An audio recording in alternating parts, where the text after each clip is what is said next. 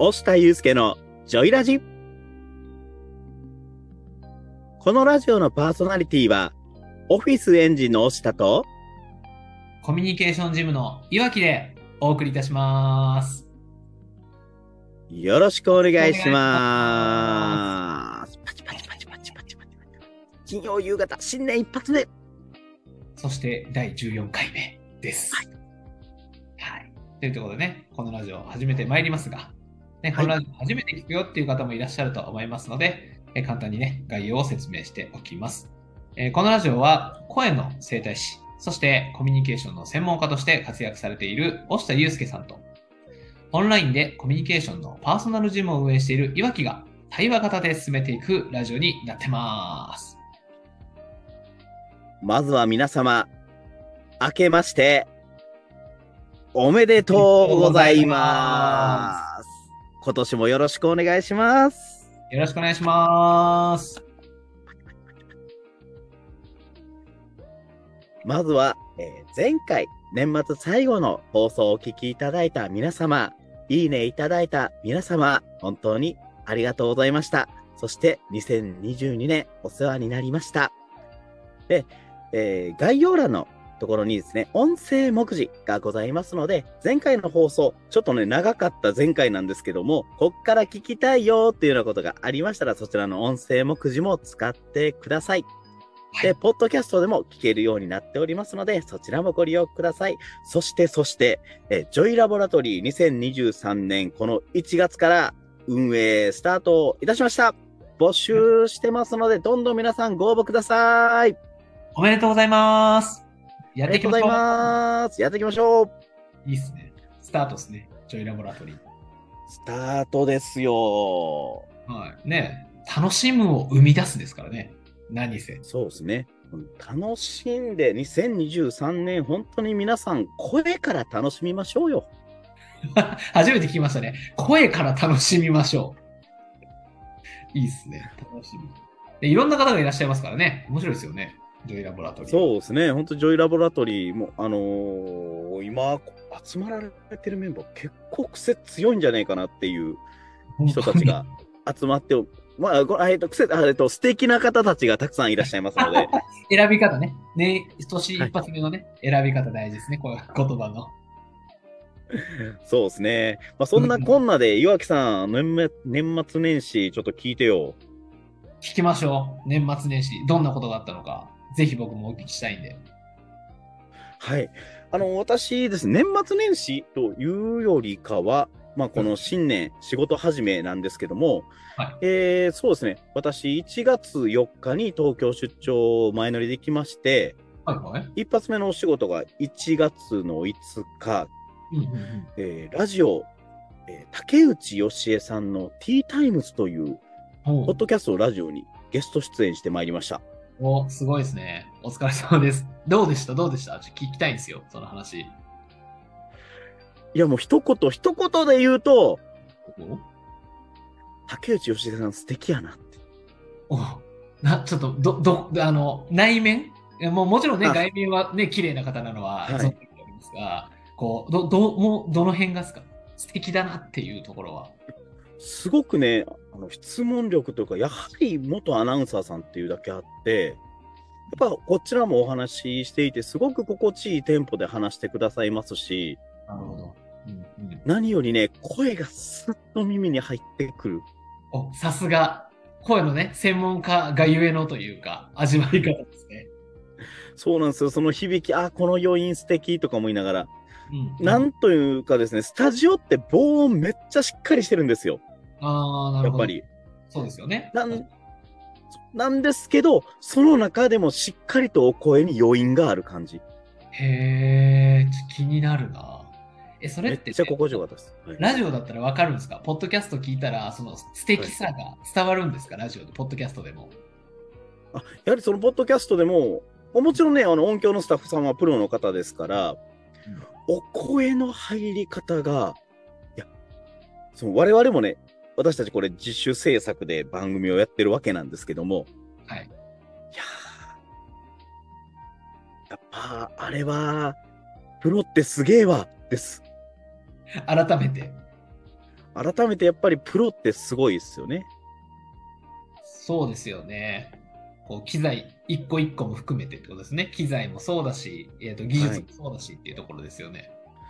そうですね、お話しされる感じの声であったりとか、まあ、もちろん本当に声のことっていうのをお互いアナウンサーであり、私は声の整体師として、なので声に関わることうん。なんですけど、まず冒頭真っ先に、はい。声の整体師って何ですか？まあ、そりゃそうなりますよね。そりゃそうなりますよね。何？ってなりますからね。っていうところから始まり、会話がすごく弾みすぎて、収録時間もオーバーしちゃったんですけども、まあ、おかげで帰りの新幹線がね、ちょっと、あの、予定してた新幹線を一本遅らした結果、はいはい。結局振り替えが効かず、買い直しはしたんですけど、それに関しては、もういい仕事、お仕事をさせてもらえた、それが飛躍につながるであろうために投資ができたっていうことで、ラッキーっていう捉え方をして帰ってまいりました。おかえりなさい。ただいま。僕は静岡にいるんで通通過されてるんですけどね。押田さんは東京で収録をして、こう、大阪に帰っていくわけですが、まあね、僕は静岡県にいるので、簡単に通過されてるっていうね。そうですね。静岡もね、どう新幹線止まったりして、ああ、岩木さんやな、岩木さんやなと思いながら、静岡で3カ所ぐらい止まって、あれ、岩木さんどの辺やっけってなりました。長いんでね。無駄に長いんで、静岡は。そっか。いいっすね。いい仕事してきましたね。もう、正月、ね、年明けてすぐにですもんね。そうですね。でもこれ、オンエアは2月2日に、はいはい。えー竹内由恵の T タイムズというのを、ポッドキャストで検索していただけたら、私の喋っていた内容とかがオンエアされるということですので、はい。ぜひ皆さんそちらも聞いてもらえたらなと思います。聞きます。聞かせてください。え、ってことはあれですか？今日このラジオで、はそのどんなことで盛り上がったんですかみたいなところは、あれなんですか？オフレコというか、あの、あ、そうですね。まあそれに関しては、ちょっとあの、放送されてから振り返りみたいな感じでもいいのかなとは思いますので。なるほど、なるほど。じゃあそんな感じでいきたいなってとこですね。はい。それもなんですが、もう、それもいや何ですか東京ね、はい。なんですがね、ちょっと、まあ、1月5日はそうなんですけど、その前日4日に前乗りしたわけじゃないですか。そうですね。4日前前乗りするって言ってましたもんね。で、何がしたかったかってとこなんですけど、はい。ま一個一個の理由としたら、最近ね、大阪、東京間で新幹線がよく遅れるので、収録時間穴開けるの嫌だったので、ちょっと前乗りしておこうっていうのは目的の一つではあったんですけど、はいはい。行ってみたい立ち飲み屋さんがあったのよ。立ち飲み屋なんですね。あ行きたいお店とか料理じゃなくて、立ち飲み屋があった。そうなんです。東京のね、立ち飲みユーザーの方たちと、もうはいね、コミュニケーションジムの立ち飲み部としてはですね、はい東京遠征行ってこないといけないなって思ったので、なるほど。使命感に駆られて行ってきたんですね。はい。はいするとですよ、はい。何があったんですか？行きたかった、3軒ぐらい行きたかった立ち飲み屋全部回ったろうと思ったんですけど、うんうんうん。3軒ともね、はい。4日に行ったんですね、私。なるほど。1月5日からの営業やったんですよ。え、ってことは一個も回れず？ってこと？そうなんですよね。立ち飲み部として遠征行ったにもかかわらず、はいはいはい。もう相手に危険されて、不戦勝ということでした。なるほど。三じゃああれですね、3連勝してきたってことですね。不戦勝ではあるけれど。そうですね。あ3連勝、三連勝してきたということですね。さすが強いですね。もういいじゃないですか。正月から3連勝してきたっていう。リベンジしましょう、リベンジ。そう、リベンジいかんとダメですよね。確かに。その時はね、僕も参戦します。駆けつけますよ、静岡から。えでもほんまにね、ほんまにね、いい感じのお店やったんですよ。ホームページとかいろんな口コミ見れる限り。なるほど。え、どの辺にあるんですか？その立ち飲み屋は。えっと、1個は人形町で、はいはいはい。あと2つは日本橋でしたね。あ、なるほどね。あの辺か。いいじゃないですか。行きましょうよ。どっかのタイミングで。ねちょっと行きましょう行きましょう。まあ、どうやらね、押下さんはこう、まあ、プライベートな話になりますが、ちょ2月にね、ちょっとはい。休むっていう、ちょっと休憩を入れるって言ってたので、そうですね。今のペースだと入れられるんじゃないかなとは思ってはいるので、そのタイミングで行けたらいいですよね。ぜひぜひ、あの、大阪でも東京でも僕行くんで、はい。行きましょはい、そんなこんなで、超プライベートな話やん、今日新年一発目。いや、いいんじゃないですか。正月だしね、仕事から入って、まあ、立ち飲み屋の話とかね。やっぱ、大下さん、まさに、プライベートな話も聞きたいんじゃないですか？まさにね、対談型のラジオっていうか、もう2023年一発目これなら雑談型のラジオというふうに変えましょうか。まあ、そ、それでも全然いいですけどね。まあ、その、やっぱ、なんていうんですかね。えっ、と、年末ね、僕も会員さんにちょっと話しましたが、やっぱりこう、誰、何をしてる時が一番学べるかって、やっぱり、ね、教えてくれる人と、うんの、なんですかね、セミナーとかじゃない時間を共有できる。日頃の習慣とか、日頃の言葉遣いとか、立ち振る舞いっていうのを、こう、学ぶ人がやっぱり一番学べるなって僕は思ってるので、いもちろん雑談全然価値のあるものだなとは思いますけどね。それで言うと。そうですね。そういう意味では一個学びとしてじゃないですけど、今回、うん本当にその新幹線を逃してって捉え方っていうところではあるんですけど、うん、うん。そう、この2023年、本当に自分がここを重視したいなって思うところで言うと、失敗の定義づけをもっと楽にしたいなって思ってます。なるほど。もう少し詳しく聞きたいですね。はい。で、この失敗。岩木さん、失敗って好きですか？失敗って好きですか？まあでも好きじゃないですかね。それで言うと、成功したいです、僕は。そうですよね。で、失敗ってね、やっぱり皆さん、あんまりしたくないじゃないですか。はい。でもね、この失敗っていうことに対して、すごく、なんでしょう、意味を持たしてしまうことによって、はい。いろいろ行動が窮屈になっていくなっていうのを、あの、なっていくよっていうことを企業塾でもお伝えはしてますし、もちろん普段お会いする企業家なとかね、企業仲間とか経営者仲間でも話はするときにそんな話をするんですけども、はい。改めて自分自身、今回その新幹線を乗り過ごしてっていうこと、それを投資だ、よし、ラッキーって思えた瞬間に、あ、そう、これをもっとしっかりと自分の中で言語化して定義づけして、うん。うん。で、私の中であの、伊勢村上コンビっていううん方々がいらっしゃるんですけども、はい。はい。そのお二人がおっしゃっ、その村上さんの方がおっしゃっている、僕はね、人の100倍行動して、人の100倍失敗恥をかいて、人の10倍だけ成功したんですよ。うん。っていうのが一つお言葉であるんですね。はい。はい。はい。もしかしたら以前、ポッドえっ、と、このスタンド FM でもお話しさせてもらったかもしれないんですけども、はい。そうか、失敗の定義づけっていうのは、失敗したら恥をかいたら進んでいくんだな。うん。うん。で、新しいことをやりた、やったことないことにもちろんチャレンジするんだから、うん。失敗するのが当たり前で、恥をかくのが当たり前なんですよね。そうっすよね。うん。で、そこを、そうそうそう、そこの意味付けを、もっと前に進むためのもんなんだっていうことをしっかりと思って、え今年はどんどんどんどん行動して、どんどん失敗をしていきながら、さらに進む年にしていきたいなと思います。なるほど。深いな。一発目から。そうですね。本当に失敗というとね、立ち止まるみたいなこうニュアンスが含まれているというか、無意識に。人もいるし、もちろんこうね、自分が教えている時だと、まあ失敗ってね、成功の、成功に行くためのね、糧だよねとかいうことはあるけれど、まあ改めてね、自分で考えるってなった時に、ね、綺麗に、なんだろう、受け取れない時もあるけど、改めてこう失敗してさらに進んでいくっていうところなんですね。あの、そうですねそういうこれ以上 これ以上どう進んで、どこに向かっていくんだろうなっていう。去年よりさらにこう速度を上げていくってことですよね。失敗も恐れずに進んでいくぞってことですよね。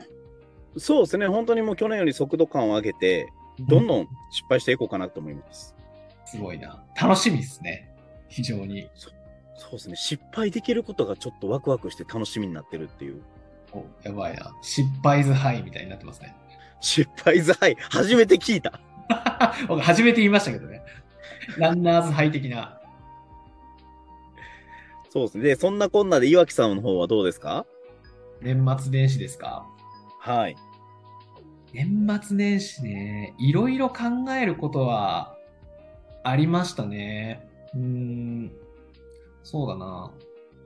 僕が思ったのは、うんとはい年末年始で言うと、皆さん、ほら、あれをするじゃないですか。うん、今年はありがとうございました。来年もよろしくお願いしますっていうはいはいはいはい。メッセージを送るし、送っているし、えっ、と、いただくこともあったなっていうのがあって、はい。で、それがすごくこう、なんだろう、年末行事っぽくなる、なってるんですね、自分の中では。誕生日とかうんと同じような感じで。えっと、ありがとうございました、来年もよろしくねっていうところはあるんですけど、はい。ふと、そのやりとりをしながら感じたのが、うん。なんでこれって年末だけやんのやろうなって思ったんですよ。おー。そう、みんな、そういえば、そうですね。そうなんですよ。みんなやるんですよ。年末年始になると。はい。ただ、これ、あの、ふと思っただけですよ。ふと思った。これ、毎月でよくねって思ったんですよね。僕の中では。はいはいはいはいはいはい。日頃からお世話になっていて、年末年始だけありがとう。もちろんいいんですけど、これ毎月言ってもよくねとか、本当毎週でもよくねとか、えっと、毎日でもいいよねぐらいの、なんかちょっと感覚になぜか襲われて、うん。うん改めてこの年末年始っていうものは大事だからお世話になったことをお伝えするんだけれど、うん、今年2023年に入るわけで日頃からお世話になっている人たちにもう少しこの短いスパンで、えーお礼を伝えたりとか、うん感謝をえっ、と、こ今月もよろしくねとか、先月、今月もありがとうとかっていうのを言える回数を増やしていける年にしたいなっていうのをなんとなく感じたというか。いいですね。年末だけじゃなくて毎月、うんそれが毎週になり、それが毎日になっていくと、すごい素敵な一日を過ごせそうですよね。うん、なんかそれをちょっとふと思ったんですよね、年末年始で。なんか、あの、尊敬してる経営者の方が僕いて、はい。でその方毎月、えっ、と、1日にはタイを食べ、えーはいお参りに行くと。近くの神社にお参りに行って、1ヶ月のことを感謝するんだっていう習慣を持ってらっしゃって、はい去年僕それを真似してたんですよ、1年間、ずっと。はい。はい。でそれをやってる時に、あ、じゃあ、年末に、それなんでやってるかというと、えっと、一年、お祝いするのは1年に1回じゃなくて毎月でいいはず。だから、毎月、月自分の仕事に感謝をして、やってきたことに感謝をして、来月を迎えるんだっていう習慣があるって言ってたんで、あ、人にお礼を伝えたり、えー来月もよろしくねっていうのも毎月やったらいいじゃんっていうのはなんとなく思ったんですよ。うーん。だから今年はそれをちょっとやりたいなと。できる限りですよ。全部義務感になったら違うんですけれど、はいはいはいはい。日々感謝をするとか、えー毎週感謝をするとか、毎月感謝をするとか、だからそれの積み重ねが1年に、1年の感謝っていう形になれば、さらにいい年になるのかななんて思ってますね。そうですね。やっぱり、こうひ、感謝をするって、相手がいないとできないことでもありますし、うん、うん。やっぱりその、なんでしょう、相手のことを思うのが大,、大事じゃないですか、人間関係っていうのもコミュニケーションもそうですし、もちろんそのビジネスっていうのもそうですから、うん基本に立ち返るとやっぱそういうところになっていくんですね。ね、なんかそれを思ったんですけど、さあ、これをじゃあ果たしてラジオでしゃ 話すかどうかの話になってくるとちょっとね、あの抵抗があった。はいはいそりゃそうでしょみたいな、当たり前だよねって言われたらそれで終わっちゃうんですけど、結構この、自分としては、あ、これ大事だなって思ったので、あのぜひ話させていただきたいなというのとともにもう一個あって、この話について。はいはい。はいはい。聞かせてください。とはいええーありがとうございますとか、うんと、来年もよろしくねメッセージなんですけど、はい。社交辞令っぽくやるのって意味ないよねって思ってる。一方で。今笑ってらっしゃいます社交辞令山下さはいはいはいはいはい。ないですか？それ。社交辞令っぽい感じですか？例えば、その、はい。今年もよろしく、あ、今年もありがとう、来年もよろしくねっていうメッセージがあるじゃないですか。はい。個人的には、うんと、その人にちゃんと時間をかけて思いを込めて書きたいんですよ。どうせメッセージを送るなら。あーあー、そうか。そう思うと、私は、スタンプで何かやっちゃいましたね。なんか僕、僕はですよ、僕のこだわりで、はい。で、やってしまうと、まあもちろん感謝大事なんですけど、多分現代ってめっちゃ LINE とか来ると思うんですよ。すごい膨大な。お、おめでとう。ありがとう、おめでとう。LINE が。ってなった時に、目立ちたいって思うというか、うーん。なんかこう、時間をかけてくれたんだなが伝わるように僕は書きたくって、で、なんだろう。当たり障りない感じで来ると、この、スルーされたら寂しいなっていう。はいはいはい。なので、なんかその辺はちょっとあったなというのは感じたかなと。で量を減らしたんですよね、今年僕。うーん。でもなんかお世話、ね、コミュニティのメンバーとか、あとはお世話になってる方とか、なんか、押下さんとはね、年末ラジオで話して、ここで年明け話すの分かってたんで、あの、コミュニティぐらいの中でしかやってないんですけど、はいはいはいはい。なんか改めてこう、手軽に、え年賀状とかはもうなく減ってきていて、手軽に LINE でおめでとうとかありがとうが言えるようになったので、あの、の中でも、ちょっとこう、目立てるようにというか、時間かかってるというか、ちゃんとリソースを使ってメッセージを書く、送るみたいなところが大事なのかなっていうのもちょっと思ったんですよね。うん、っていうのも感じたかな、年末。いいですね。本当に年賀状っていうのがだんだんとね、あのもうやめますって言われる方たちが増えてくる中、本当に大事なところ、ツールになってきましたよね、そういうメッセージっていうのが。うん。なんか、どう届けるのかみたいなところが、まあ、差別化になるかなっていうのはちょっと最近感じてるっていう。いいですね。じゃあ、あの、私も、そうですね、今年の年末に関しては、覚えてるかな？やろうと思います。いや、別に、これ僕のこだわりなんでね。っていうだけなんで。そういうのもありかなって思いましたね。こう、そこに時間をかけれることの、なんだろう、幸せ感もあったりとか、ぜ、贅沢感。うーん、いいですね。時間の使い方、贅沢な時間の使い方ってやつですよね。そう。は、今年はちょっと味わえたかなという。毎年、あの、ギリギリになってね、バタバタしたんですよ。やばいみたいな、お世話になったって送んなきゃみたいな感じだったんですけど、今年はちょっとね、時間を取りながらやれたなっていうのはあったなという。おいいですね。ちょっとそういったところを、まず年末年始っていうところとかですね、まあ、あ感謝っていうところを皆さんも再度見直してみるのもいい機会かもしれないですね、2023年。ですね。改めてね。で、そんなこんなで、ほいほいなんか、なんか今日やたらそんなこんなって私使ってますね。?2 回目ぐらいですか ?2、3回、2回目ぐらいかなあ、。そんなもんですかね。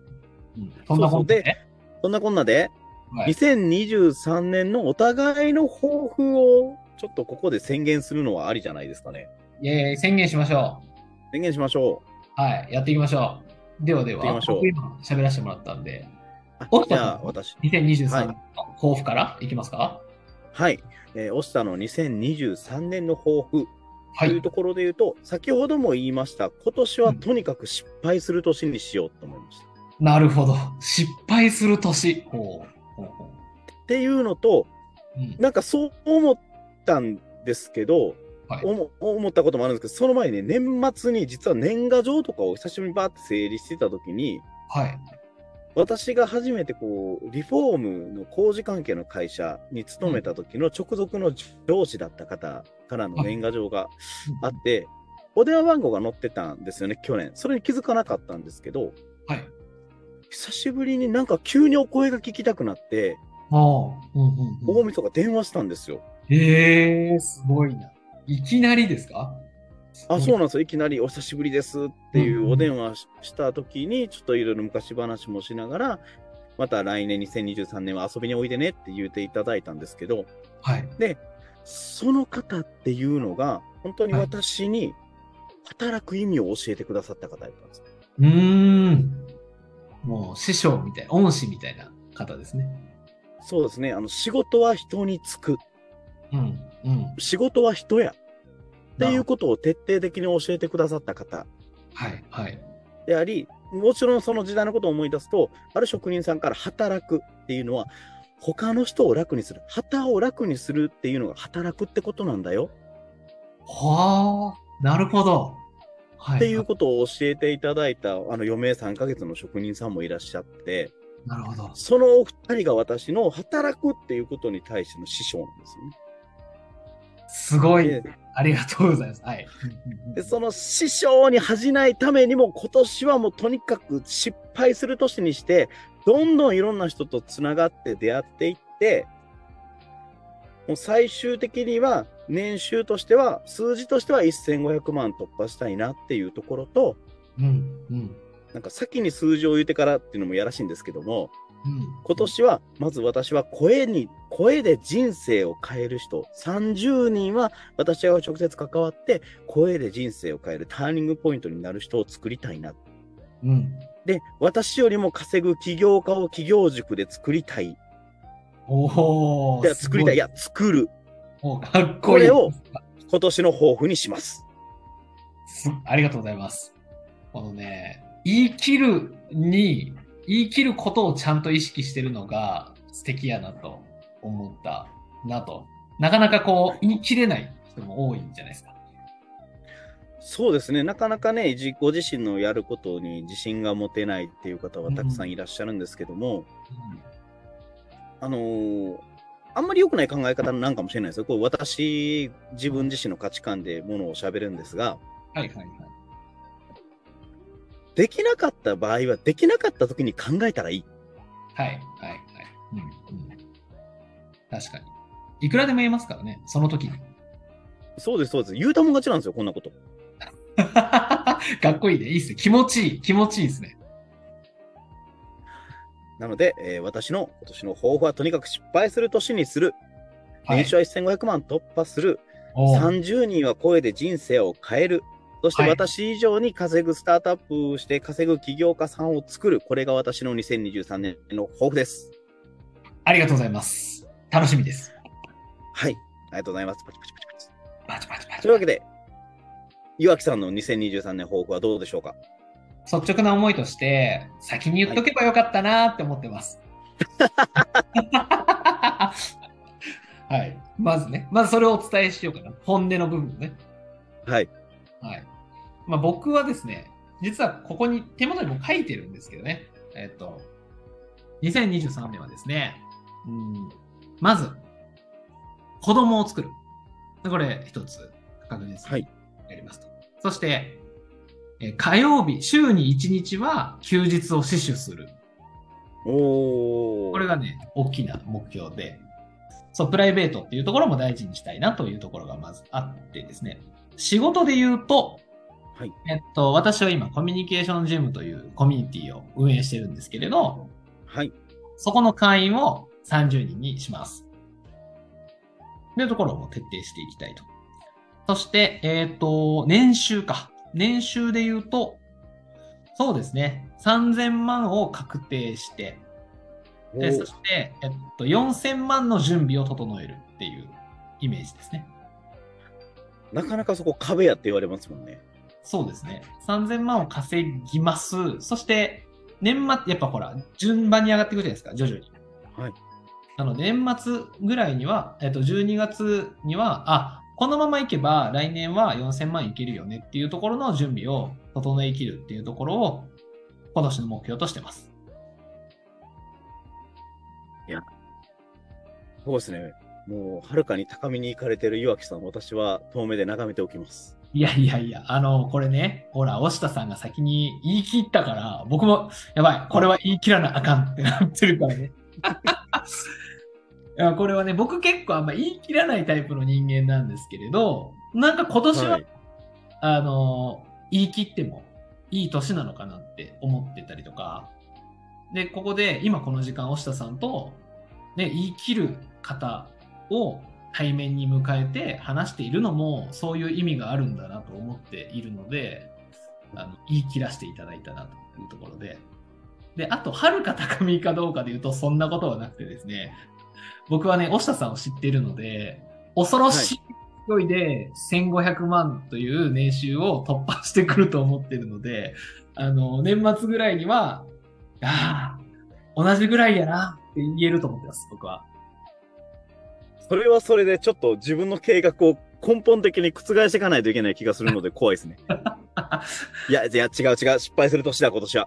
そう失敗しましょう。僕も失敗する年にするんで、あの、はいお互いにこう失敗トークをね、このラジオで垂れ流ししていくっていう、今月こんな失敗したんやけど、みたいな話をするのもありだなと思ってるんで、そうですね。毎週コーナーで今日の失敗みたいな。はい、いいと思う、いいと思う。なんかね、それをしながらお互いに成長する年にできたらハッピーだなって思ってますね。あ、そういう意味では、あとこのジョ、ジョイラジでの目標としては、はい。視聴者の方からコメントをもらう。確かに。その辺もあれですね。僕らというか、まあ僕もそうなんですけど、僕ら側からの努力もやっぱりいるので、もうね、ちょっと、そんな工夫とかも考えます。そうですね。ちょっと何かこうコーナー的なものを設けていくのもありですし。そうですね。ちょっとその辺をやっていきましょはい。う。はい。というところでね、今週のラジオは、まあ年末年始、お互いの年末年始、そして年明けらしく、抱負を述べるというはい。はい、久しぶりにあれですね、年明け最初に数値的目標を掲げたの久しぶりですね、それで言うと。あ、そうなんですね。なんか意外でしたね。はい、結構こう言い切るっていうあんまりしてこなかったので、ちょっと楽しみなおー1年だなと。これも何かの縁だなと思いつつ、楽しみな1年になりそうです。さあさあ、はい今日のラジオのね、まとめに入っていきたいわけですが、僕ら今日まとめるような話しましたか？まあ、今日は新年一発目なのでね、少し雑談的なところと、あとはまあ抱負っていうところでいいですね。それでいいですよね。いいのかな？それでいいのかな？はい。初回はそれでいきましょう。はい、こんな感じで、ゆるい感じで、ジョイラジ、今年もやってまいりますので、皆様よろしくお願いします。よろしくお願いします。というところで、さあさあ、今週のね、ジョイラジもお別れの時間が近づいてまいりました。本当にね、あっという間の30分ですが、多分今日30分以上やってますよね、おそらく。という間、本当に。おそらく30分以上話してますが、あっという間なんですね。なぜか、はい押下さんと話していると。まあ、このね、時間がね、視聴者さんの役に立っていればいいなと思いつつやっております。この押下祐介のジョイラジはですね、毎週金曜日の18時より放送しております。この音声を聞いて少しでもいいなとか、ためになったなと感じた方は、いいね、フォロー、コメントをよろしくお願いいたします。今日もこのラジオのパーソナリティは、コミュニケーションジムの岩木と、オフィスエンジンの押下でお送りいたしました。良い2023年をお過ごしください。バイバーイ